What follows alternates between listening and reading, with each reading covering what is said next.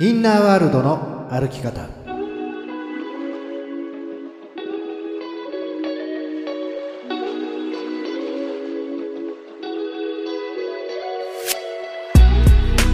こんにちは吉田博親です。こんにちは飯島静香です。インナーワールドの歩き方。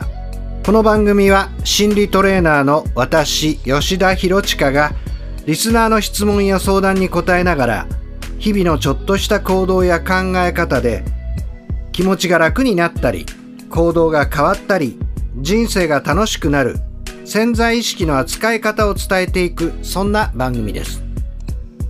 吉田トレーナーあの落ち込んだ落ち込む時ってあると思うんです。はというかはい。そういう時こうインナーワールド的にですねこの落ち込んでいるっていうこのズブズブズブと入っていく沼からこう抜け出したいっていうふうに思った時インナーワールドはどうなっているかというのをですねうん。ぜひ知りたいなと思うんです。うん。うん、落ち込んだ時ね。落ち込んだ時。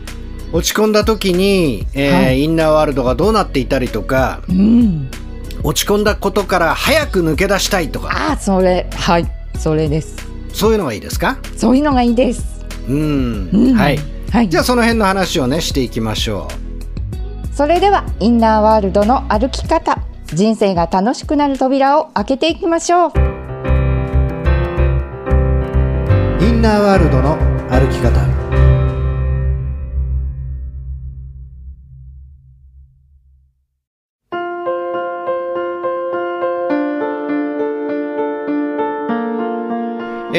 とシーズン1の終わりにですね、インナーワールドはもともとどうなっていたのかっていうねその辺の話を YouTube 版の一番最後でしたわけですはい。それはつまりどういうことかというと、えーまあちっちゃいねこう見ればわかるっていう話僕毎回よく言いますけどはい。もともとインナーワールドは一つの島だったわけです。はい。一つの島。で、うんそこにまあね人間として住んでるって言っちゃうとねまあなんかそこでちょっともう違和感が出てきちゃうので、うん。僕はあなたが猿だったとしましょうっていう例えをしたんですけど、はい。ね。うん。でそこに綺麗な花がいっぱい咲いていたりとか、まあ、滝が流れていたりとか、ね、もうすごい、あのーいろんな動物がたくさんいたりとかはい。海がすごく綺麗で魚がたくさん泳いでいたりとか、うん。ね、そういう世界をこうただ楽しんで、うんうわあこんなに綺麗な自然があるわあ綺麗だなとか美味しいなとかそうやって生きてたわけですよ。はい。ただそのインナーワールドの外側から、うんね、外側から声がするわけです。まあ声が。はい。何やってんの静かえこんなに汚してはい。片付けといてくれなきゃ困るでしょはい。食べ散らかさないの はい。なんかある時突然はい。綺麗だった世界にはいなんかがこう聞こえるようになるわけですよ。はい。で、そんなの関係ないよとか言ってもう好きな放題やってるわけですね。はい。うん、でもある時うんなんかその声がよりはっきり聞こえた時にはい。なんかふっと気がつくとはい。結局アウターワールドではいすごくお母さんがうんもうなんかもう本当落ち込んでたりとか、はい。ね、お父さんがイライラしてたりとかうん。それを見た瞬間に、はいああ自分のせいだとはい。自分が。ちゃんとしてなかったからお母さんがこんな風に悲しんじゃってもっとちゃんと自分が片付けさえしていればという風に。ね片付けをしていなかった自分に対して片付けをするべきだったとか、こういう自分だったらきっと違う世界になっていたのになというふうにはい。その自分自身を分離して比較することが始まったわけですよ。は。はい。でその瞬間にですねは。はい。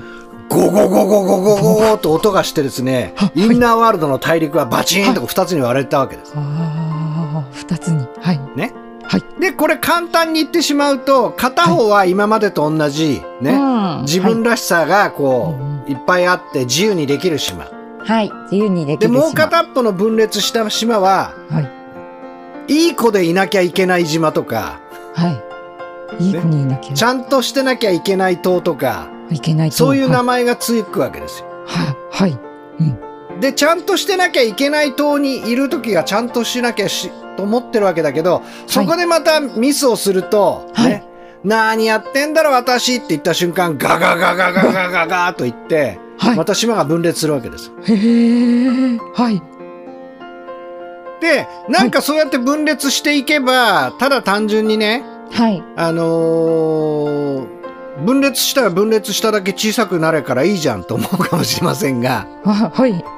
ふそうはいかないんですね。それはがやっぱり、はい、えー前回お話しした議会と同じように、はい。常に常にそこに居続けたりとか、はい。常に常に自分を責め続けるとそこにどんどんどんどん予算が回ってしまうとその,、うその島だけどんどんどんどん大きくなったりそこに刑務所ができたりそこにすごいその何重もの分厚い壁ができたり警報システムとかなんとかがどんどんどんどん予算がついてしまうわけですよ。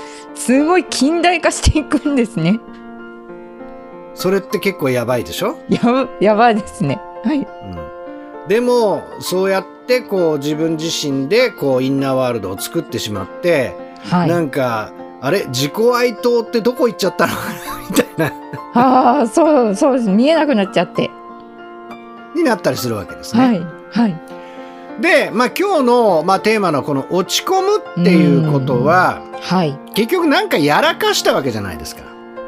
やらかしてしまった。ん。でね、はい。で結局その時っておそらく落ち込んでるってことは自分を否定してますよね。そうですね。なんかこう仕事でこうミスをするとか、体調が悪いとか。はい、ね。うん。ということはまあ自分をこう責めている。うん。はい。なんでやっちゃったんだよとか、なんであの時気がつかなかったんだよとかね、なってるわけじゃないですか。うんで、ここでちょっと考えてみていただきたいのは、はい、まあ、例えば、えー、しーちゃんも自分を責めることありますか？私ありますね。なんかこの間ちょっとやっぱり落ち込むことがありました。あった？はい。ちょっと仕事でちょっとミスをしてしまって。うん。うん。ね。はい。これ誰でもね、やっぱり失敗したりとか、迷惑かけたりして、何やってんだよってなる時あるじゃないですか。はい。あります、ね。じゃあちょっとここで考えてみてほしいのは、はい。自分を責めて得をする人って一体誰なんでしょう？た何が得をするんででしょう？えっと私の中のその落ち込ん誰が得をするんですか？ちょっと、ねうん。これあの私ですねまはいたあの前にもお話しした通り元はい罪悪感日本代表候補としてはですね あはいはいぜひ。散々自分を責めて責めて責めてうんうんうん。でそしてある時思ったわけですよ。はいこれを責めめ続けてはい。一体得をするのは誰だと。はい。誰が？はい。でどこかではい。これを聞いてる皆さんもねうん。いやいや何言ってんだよ。だって自分を責めるからはい。反省後悔してはい。そういうことにならない人生になっていくために自分を責めるのが必要なんだよはい。いう人いるんですけどうん。本当に責めて二度とやらないですか？え？無理ですよ。絶対なんてことはねない。ないんです。責めて、ねはい。責めることで二度としないんだったら、責めてもいいかもしれないですけどはい。責めてまた繰り返しませんか？もうすぐね繰り返すことはねそしたらちょっともう一回あのちゃんと帰り見た方がいいですけどしばらく経つとまたあれ？ってやってしまったりしますよ。うん。うん、だから結局自分を責めてもまた繰り返すんですね、うん、そしてそれは結局はまあ毎回お話ししている、はい。じ自分を責める党に予算を回すことになってるわけああはい。はだからインナーワールドの島が大きくなっていはい。その自分を責める党の、えー牢獄が大きくなって、コンピューターシステムが最新になってっていう、より一層自分自身の何かを起こした時に、はい、えーそのおシステムがはい。過剰に働くようになってっちゃうんですね。すごいすぐサイレンが鳴ってですねその通りです。はいで、はいだからどこかでうんうんその自分を責めた方が何かのメリットになると思って私たちはやるんですけど、はい。それはすごく小さかった時には、まあそのぐらいの考え方でも仕方がないなと思うんですが、はい。大人になってちょっと冷静によーく考えてみてください。はい。責め続けて本当に私は理想の人生の方向に行ってるだろうか言ってるだろうか。責め続けることでどんどん自分の人生が可能性に満ちたり幸せになったり成功しているだろうかだろうか。ね。はい。で、イエスだったらやればいいかもしれないですね。うんうん。は、そうですね。はい。うんでも、はい。間違いなくノーなんですよ。うん。はい。なんでって言ったら、もうこれはだからインナーワールドの歩き方の、ねはい聞いてらっしゃる皆さんはお分かりの通り、うんうん自分を責め続ければ、インナーワールドが荒れていくわけですから、はい。インナーワールド。ドが荒れた状態でこの世界を見たって希望なんか移りっこないわけですから、うんうん。はい。人生がし楽しくなるわけがないんですね。はい。なので、はいえー本当に自分を責めるということに関して、一番最初はですよ、はい。もしかしたら、うんお母さんを悲しませちゃったのは自分のせいだとか、うん。うん。お父さんをはい。怒らせちゃったのは自分が不甲斐ないからだはというような意味付けから始まったのかもしれません。い。うん。はい。ね。うん。でもね、はい。もしかしたらですよ、はい。ある時、このね、うーん、うんポカポカしたね、暖かい日差しの中、ね、はい。お父さんがなんかタブレットをこう見ていて、はい。ブツブツ言ってる時に、いつも大好きなお父さんにね、お父さんお父さんって後ろからバーンとこう飛びついた時に、ね、はい。もう突然お父さんが、うるさいなんだよもう突然来やがってだから、ああもう、タブレットがおかしくなっちまったじゃないかって言ったとしますよね。はい。これ、なんか、はい。すごくびっくりするし、自分を責める材料にもなる場合だってあるじゃないですか。は何やってんだろうってお父さんがせっかくちゃんとタブレット見てる時になんか後ろから抱きついてとんでもないことしちゃったと。い。うん。ね。もうこれからはお父さんが大丈夫かどうかちゃんとね様子を見てからじゃないとうん。ねあのーお父さんに迷惑かけちゃうもう本当にダメだな自分はって思ったとしますよね。はい。ね。それこそ落ち込んだとしますよね。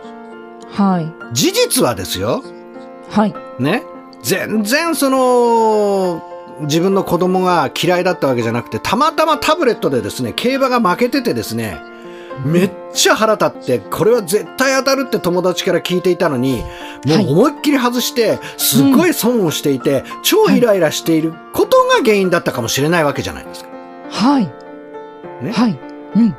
なんだけど、はい。そこでなんかそんなイライラっとしちゃって、そんなことを起こしちゃって、はい。そして、そういう状態が生まれたっていうのは、これは一つの誤解ですよね。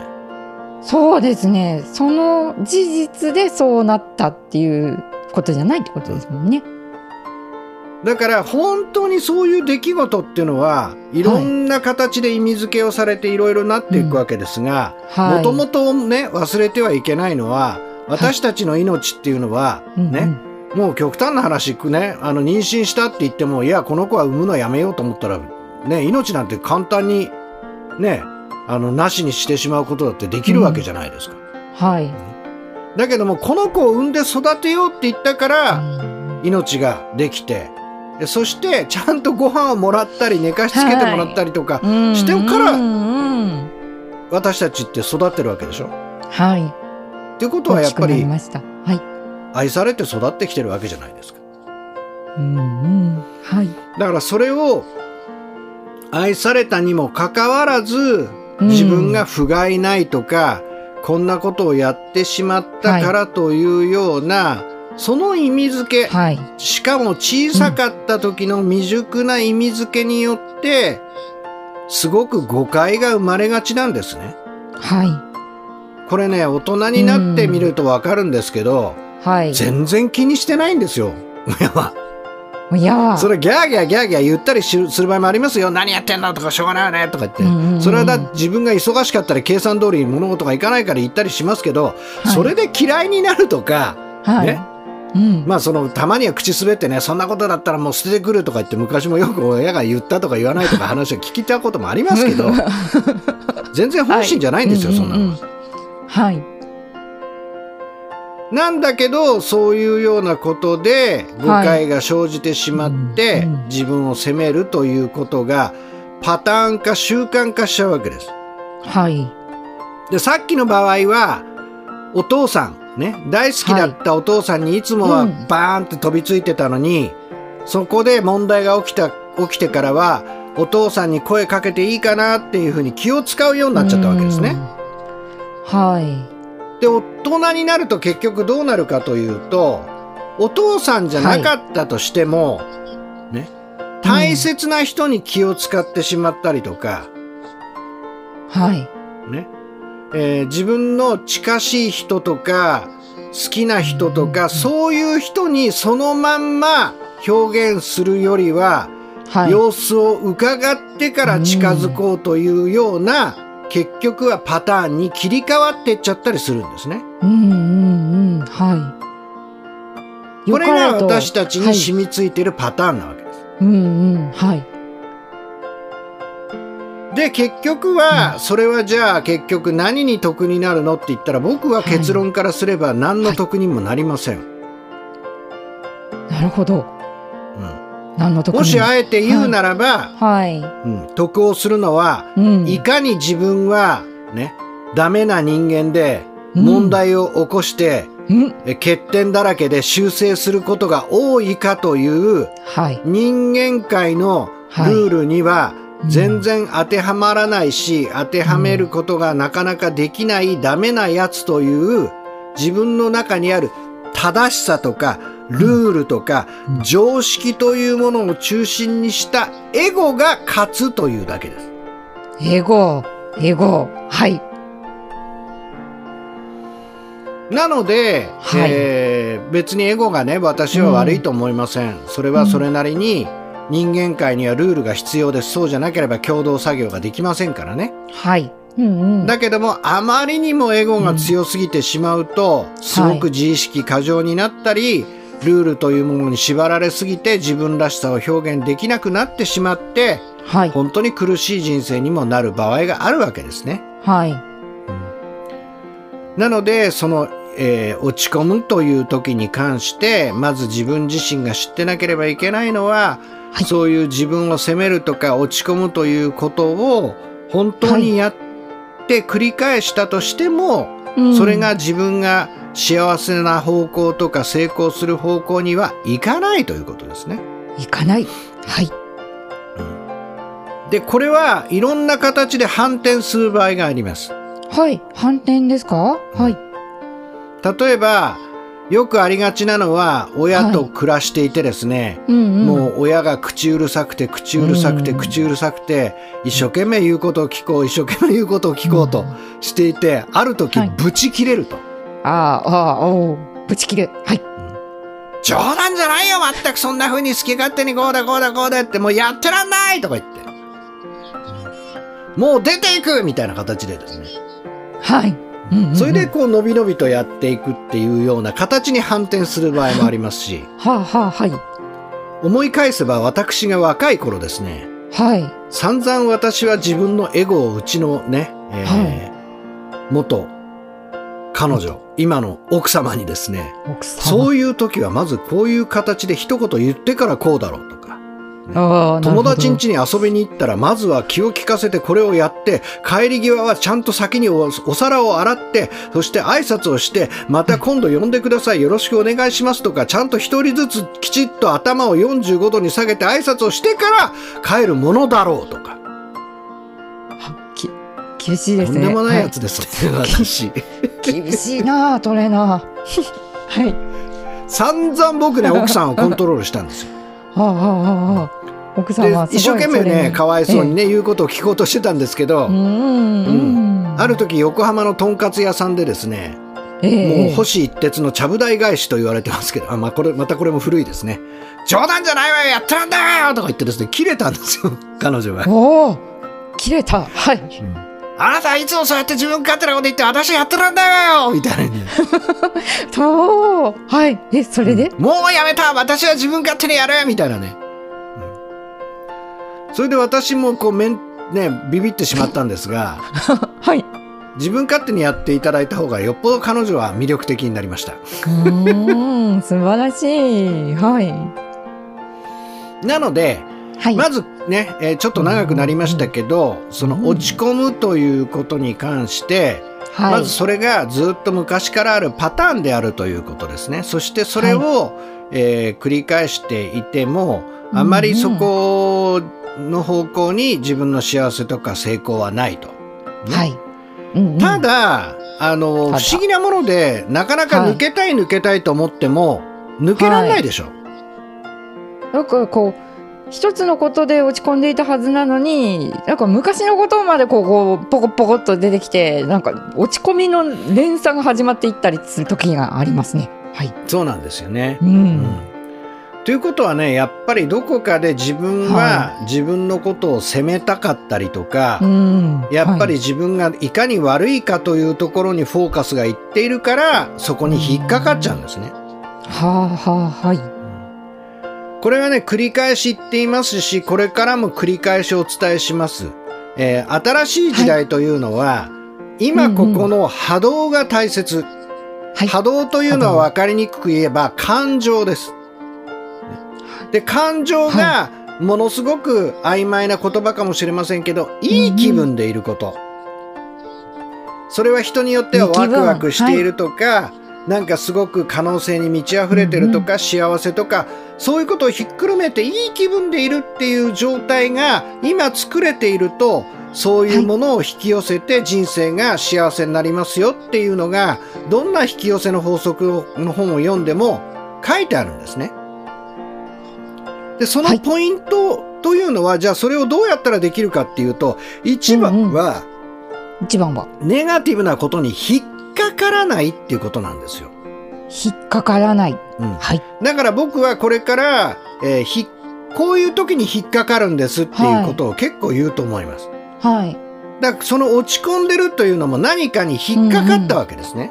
はじゃあ何に引っかかったかというと、はい結局良い悪い正しい、間違ってるの悪いという方向いはい悪い。間違ったことというふうに二元性の世界のネガティブな方向に自分自身が当てはまっているというふうに認識してしまった時に引っかかっちゃうわけです。ああはいこれがはい人間界のルールの中で幸せになろう、人間界のルールを自分に適用したという時に起きる代償なんですね。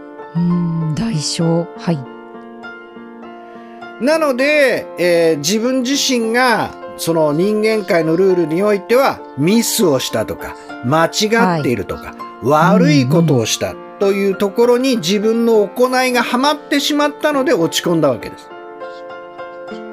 はいで、それをやっていると結局はね、取り返しがつかないわけですよ。もう起こしちゃったわけですから。で、本当に重要なのはミスをして大切なったら、大切なことは、もし大、ね、それが重要なことだったら今からできることをやればいいのに、ずっと自分を責めちゃうわけですよね。はい。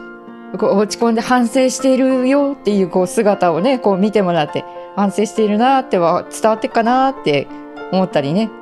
ね。してもしょうがないんですもんね。うん。確かに。で、そうやって反省してるとね、はい、まあそう落ち込むなよって声かけてくれたりする場合もあるわけじゃないですか。はあねちょっと一杯飲みに行こうよ。うん、うん、えいいのってねだから何かしらメリットがあるわけです。ああ なるほどはなんだけど、いこれは僕も前にこれもお話ししたと思いますけど、今の自分から過去の自分をジャッジするっていうのは絶対に自分が勝てないゲームです。勝てないゲーム。はい。だって過ぎている自分から過去の自分何やってんだよお前はなんでああいうふうにしなかったんだよなんていうのは誰だって言えるわけじゃないですか。はい。はい。で絶対にそれは勝てっこないゲームに自分を引きずり込んでるのでこれはさっきあった自分のエゴというか自分の正しさとかそれが絶対に幸せにしないルールのパターンの中に引っかかっちゃってる状態なわけですね。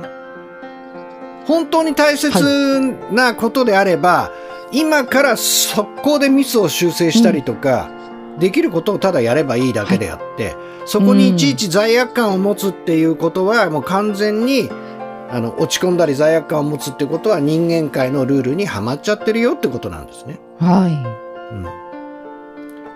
なので、まずは一番最初は、今日ね、とことんお話をしたのは、そのはい落ち込んだりとか、引っかかったりして、自分を責めたりしていても、得をすることはないんだと。得をすることはない、はい。それを、まず、本当に理解することですね。はい。理解。はい。そして、うんもう、うんうっあ、なんてことをやってしまったんだよ、まったくこの自分は、ということをやっていても何のメリットもないっていうふうに、シフトを起こしていくことですね。ああいいですね。え今かっこよかっこよかったですそれな。なるほど。そうですか。そうそうあかっこよかった。そう、うん。得はない。うん、だからもうどちらかというとですね、こうインナーワールドの島がバリバリバリって割れそうになったのをうん割らせないぞみたいな形でですね、おおなるほど。はい。バチンと止めることができるわけです。はいそしてはい。実際問題ね、例えばあミスがあったなら、うん。はい。それを急いで修正すると。うんうん、うん。そしてもし迷惑をかけたんなら心から謝ればいいですが、うん。はい。自分を責めるということは全部終わってからやりたければやればいいですけど、はい。ちゃんとそれができたらあんまり意味がないっていうことはよくわかります。そうですね。その沼に行く必要がなくなりますね。そうなんです。はい小さい時というのは、はいそれができなかったので自分を責めるしかなかったんですね。うんうんうんだけど大人になれば、はい今からできることがちゃんと見えるはずなので、うんやれることをやったらいいわけですよ。はいね。そしてだからダメだダメだと思えば思うほど引っかかり、ダメだダメだと思えば思うほど、もうそのね、えー落ち込み沼にはまっていくんです。ズボズボズボズボズボズボズボ。はいどんどんハマっていきいくと思いますああ、攻めちゃったね。まだまだね、二元性の世界に落っこって人間界の世界で幸せになろうとしてるな。くーこれは無理なんだよね。私また気がついちゃった。ありがとうって言って、シフトすることですね。うわー素敵はいありがとうございます吉田トレーナーなので、えーこの新しい時代っていうのはね、軽さっていうものが大切なので、うんうん。まあは、その、今日は落ち込むということに関して、まあ、えーそのメカニズムというか、うんうん。その辺がどうやって起きていくか、そして自分にはどんなね、影響があるのか、まあ、その辺の話をしていきました。で、やっちゃいけない、やっちゃいけないと思えば思うほどや、やあの、起こすし、いうん。こっから抜けなきゃ抜けなきゃと思えば思うほどハマってっちゃうっていう傾向があるので、まずは気がついて、まあ、手放していくという練習ですよね。そのためには、い。うんうん。もう別の言い方をするとね、自分を責めていたり落ち込んでる時っていうのは自意識が向いています。自意識。意識が自分に向いてるってことです。はいで意識ってすごい単純で、自分に向いてるか外側に向けるかのどっちかしかできないので、はい今私がすべきことは何か助けたい人は誰か迷惑をかけてしまった人はな誰なのかっていう外側に意識を向けてそこに全集中していけば落ち込んでいるということからは回避できます。はいでそしてだんだんだんだんそのことっていうものが、ただ自分の中の人間界のルールを、えー軸に自分を責めるエゴのメリットがあるだけだということが分かって、えーそして本当にいい気分でいる引き寄せを起こしていく人生を保ちたければ引っかからないというね、そういう方向に行くんであれば気がついて手放す気がついて手放すっていうことを繰り返していくと、どんどんどんどんその時間が短くなっていきますよというそんな今日はお話でした。エンジェルボイス天使の言葉。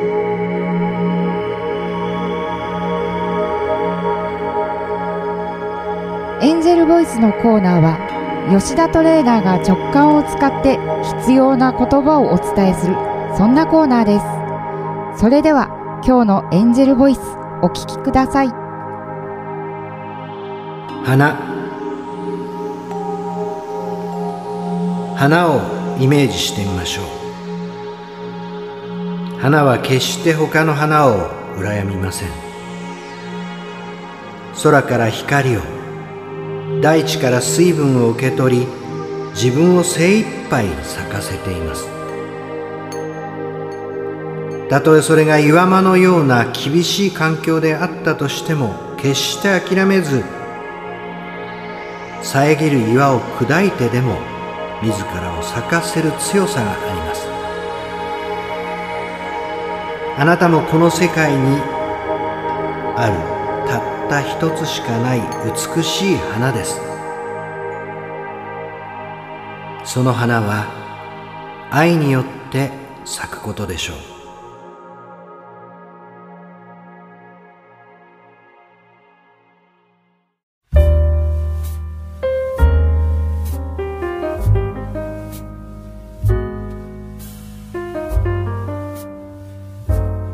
吉田トレーナー今日もですねリスナーの方から質問が来ております。はいありがとうございます、読んでいきます。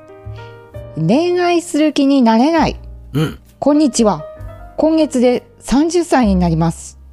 ここ3年好きな人ができません。というか恋愛する気持ちになれません。うん。仲の良かった友達は結婚したり子供ができたり、彼氏ができたりして遊ぶ友達が減りました。うんその彼女彼女たちを見ても特に恋愛したい気持ちになれません。うん。仕事もそれなりに楽しくやりがいもあります。周りから彼氏を作らないのか親からも結婚はいつするのかとプレッシャーをかけられ困っています。うん。ラジオネーム月のうさぎさんです。月のうさぎさん。月のうさぎさん。あどこで聞いたことありますね、はいありがとうございます。ありがとうございます。これはねはいえっと、いわゆるアウターワールド。現実の生活の中ではい「えー彼氏作んないの?」とかね、うんうんうんあんた結婚しないの?うんうんうん。うん」親のそういうね？まあ、はい。今日お話ししたことですけどその声に引っかかってるじゃないですか。引っかかっていますね。ね。ね。なんで引っかかるのかというと、えなぜ、ね。はい。インナーワールドの中でははい、ねそろそろもういつまでも一人で遊んでないで、はい。パートナーをね作った方がいいんじゃないの、とか。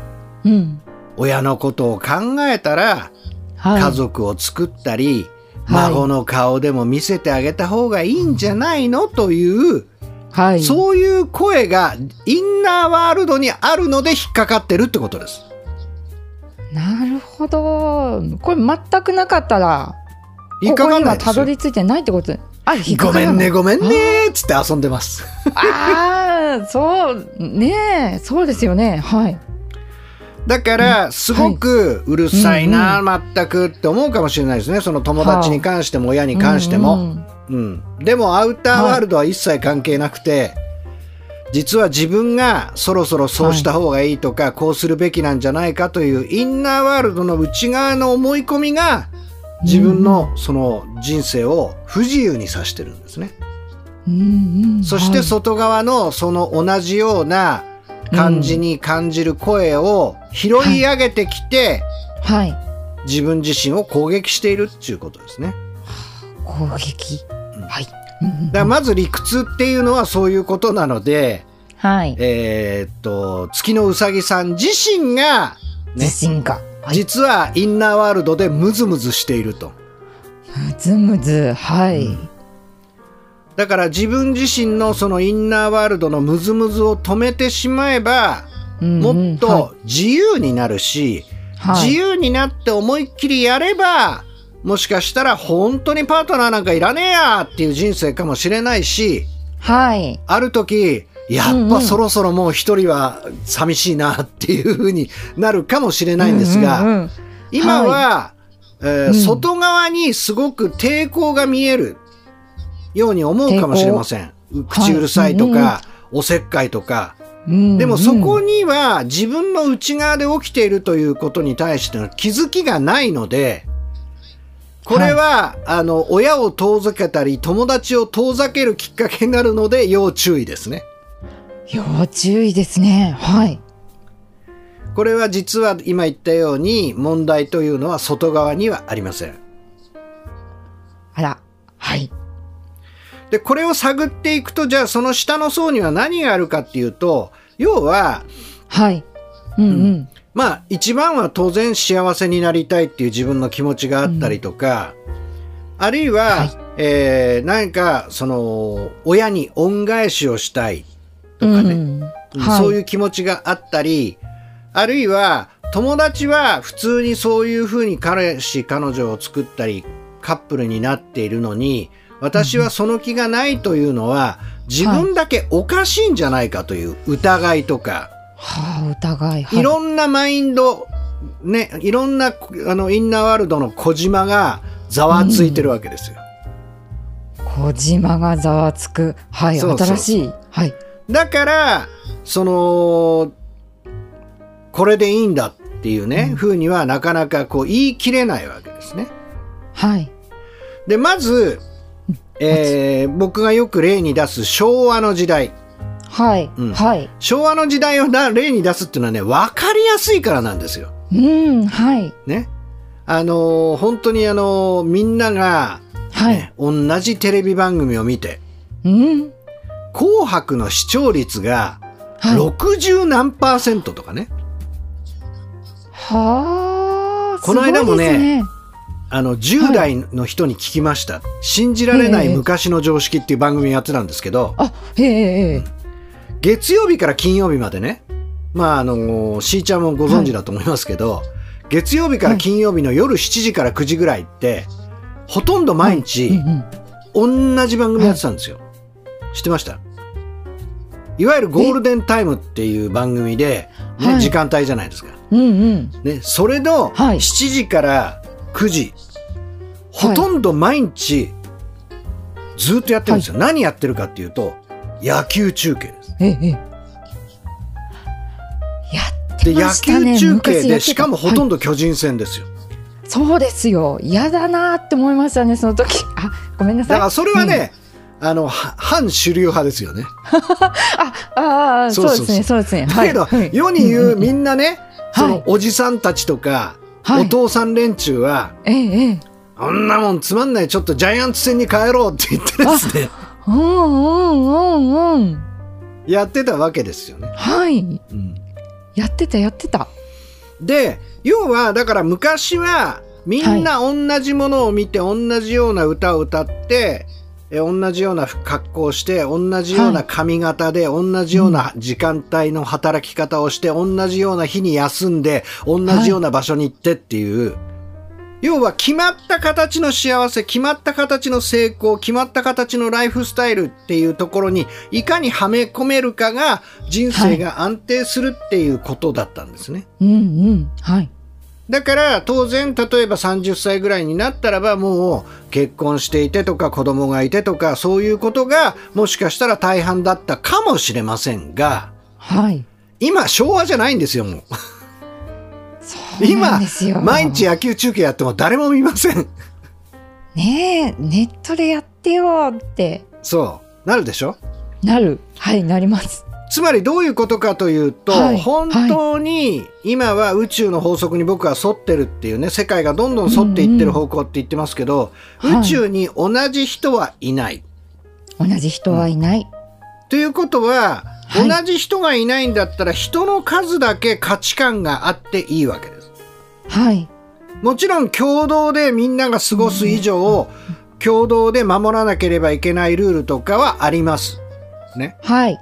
うんだけども、幸せの形も成功の形も人の数だけあっていいんですよ。うん。いいんです。はい。だから、私はこれが幸せ、私にとってはこれが私の人生だからと言い切れればそれでいいんですね。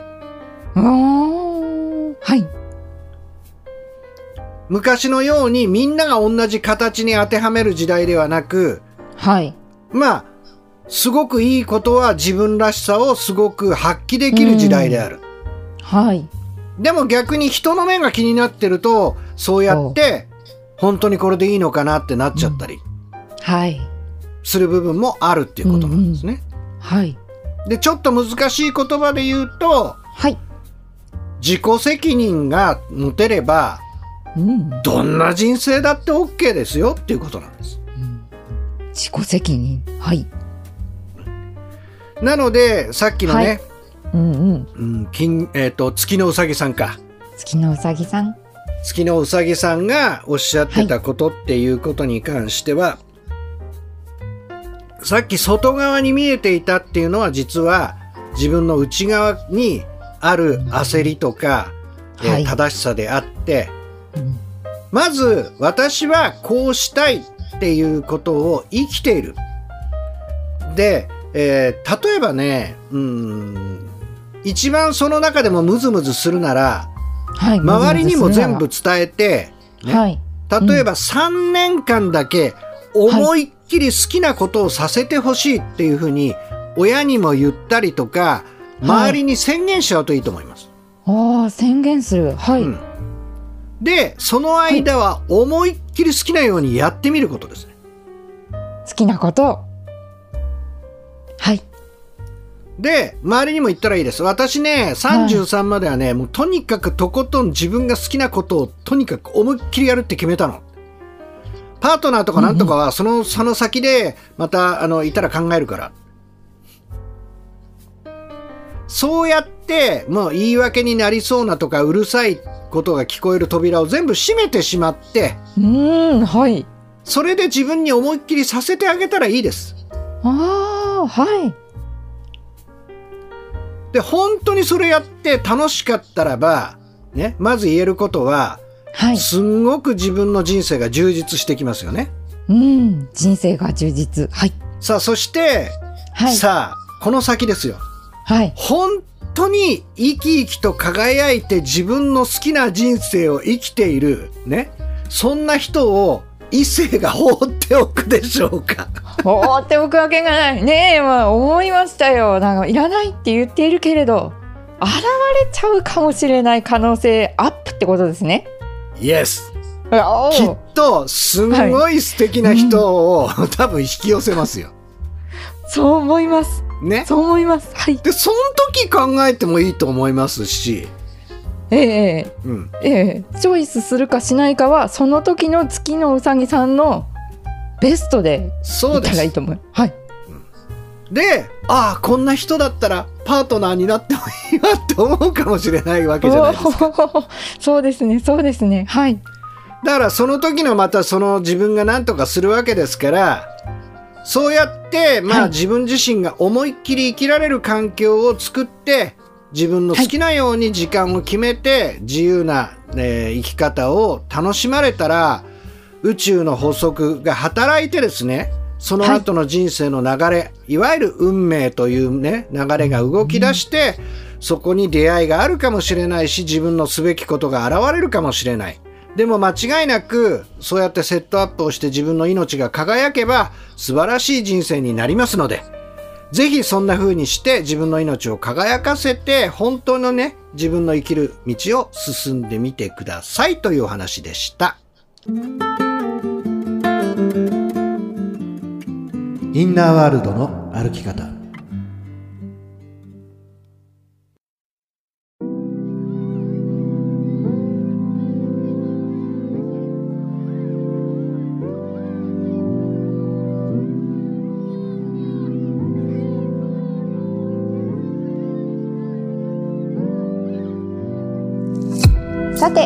今日のインナーワールドの歩き方いかがだったでしょうか？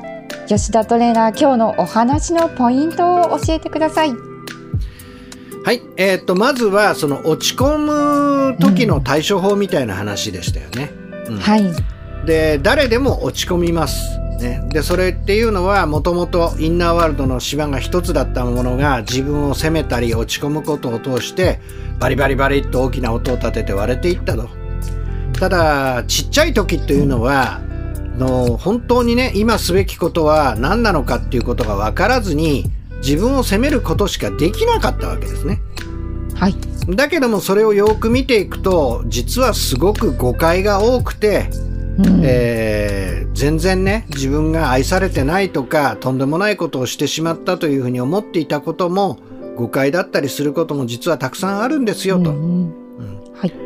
そして一番重要なのは、えー自分を責めて一体誰が得をするのか人生にいいことは一体何があるのかっていうことをとことん突き詰めて考えてみてくださいと。